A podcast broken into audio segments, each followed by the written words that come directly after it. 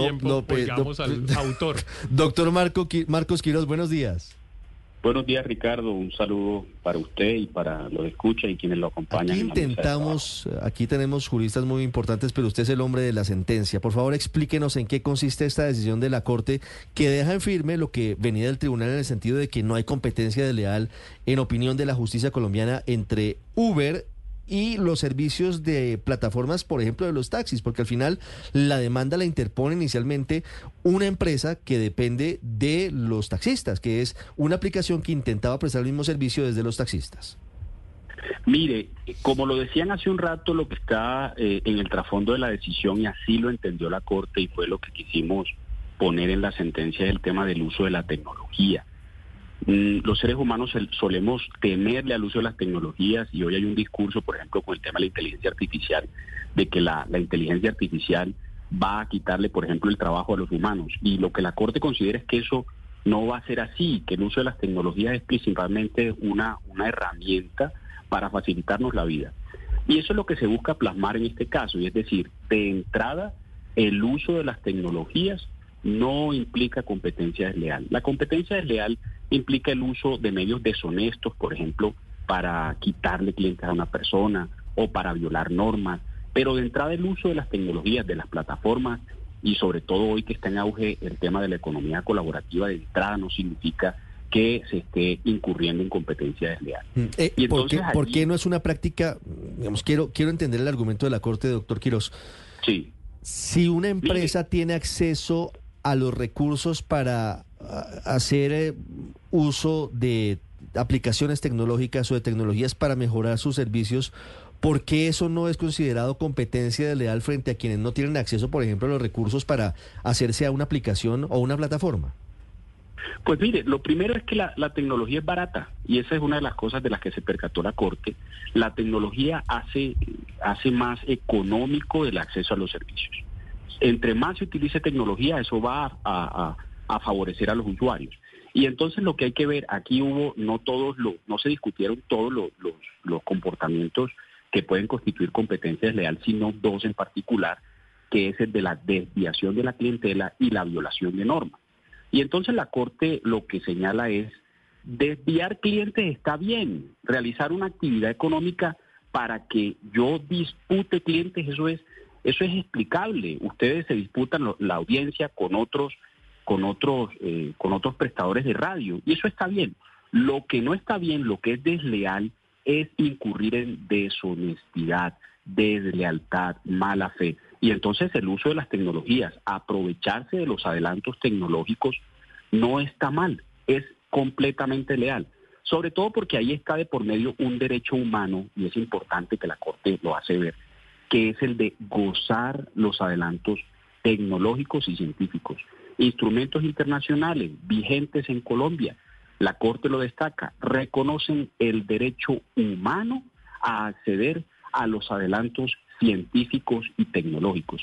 Y el otro comportamiento que estaba discutiéndose acá era el de la violación de normas.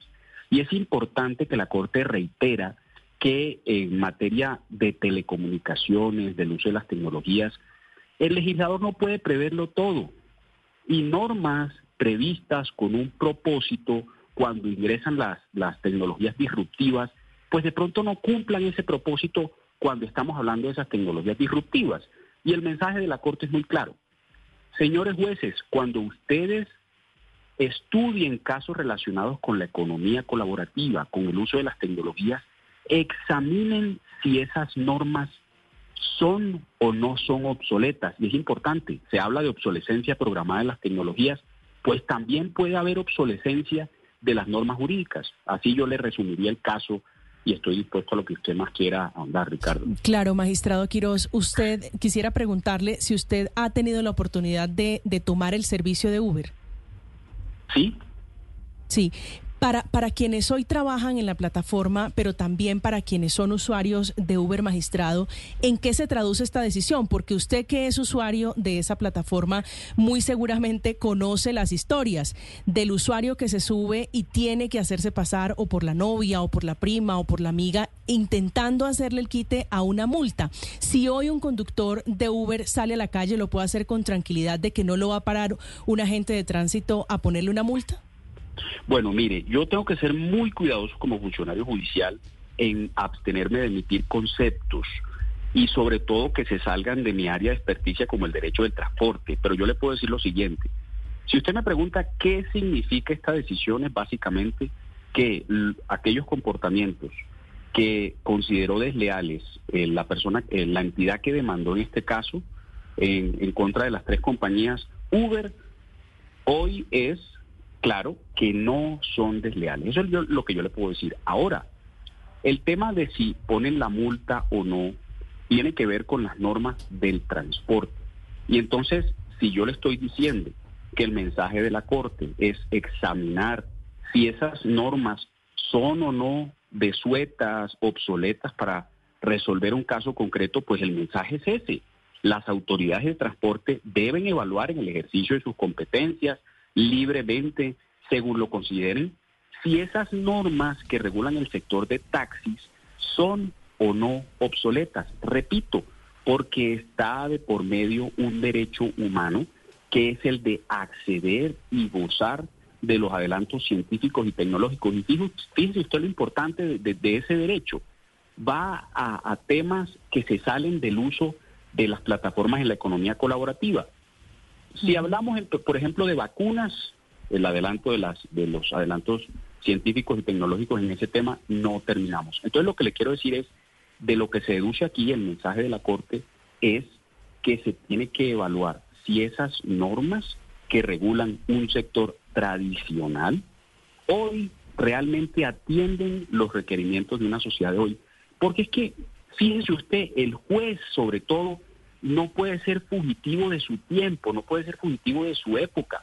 Uno no puede, no puede vivir eh, pegado del alma de un inciso. Lo que hay que buscar es cuál es el significado, cuál es el fin de esa norma. No porque la ley lo diga, sino cuál es el significado, qué es lo que está detrás.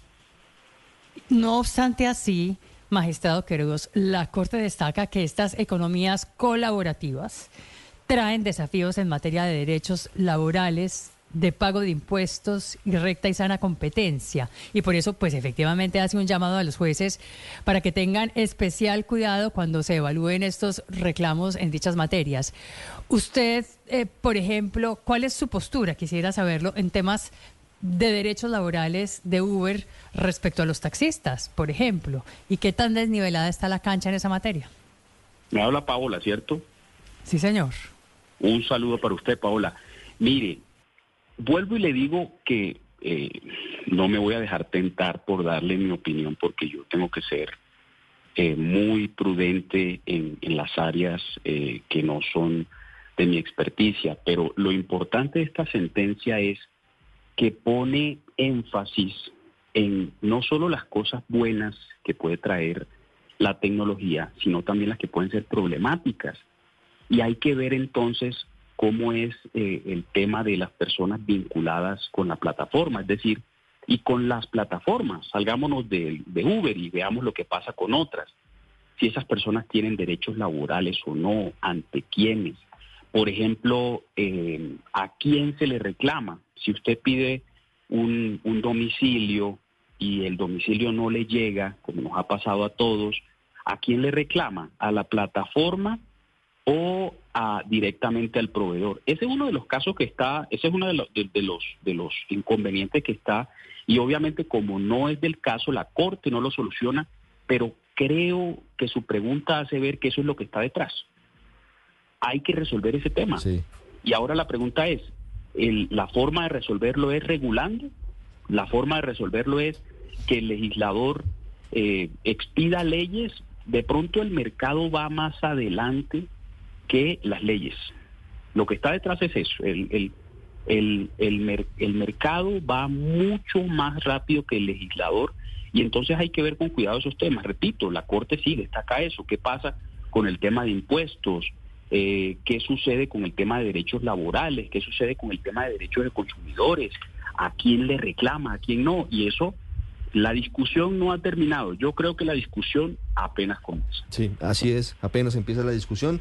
Es Marcos Quirós, el magistrado que proyecta esta determinación de la Corte Suprema, que es muy importante por lo que significa de cara a las nuevas tecnologías, al mundo actual, a la competencia en el mundo empresarial que es tan importante. Doctor Quiroz, muchas gracias. Muchas gracias a usted, Ricardo, y a todos. Estás escuchando Blue Radio.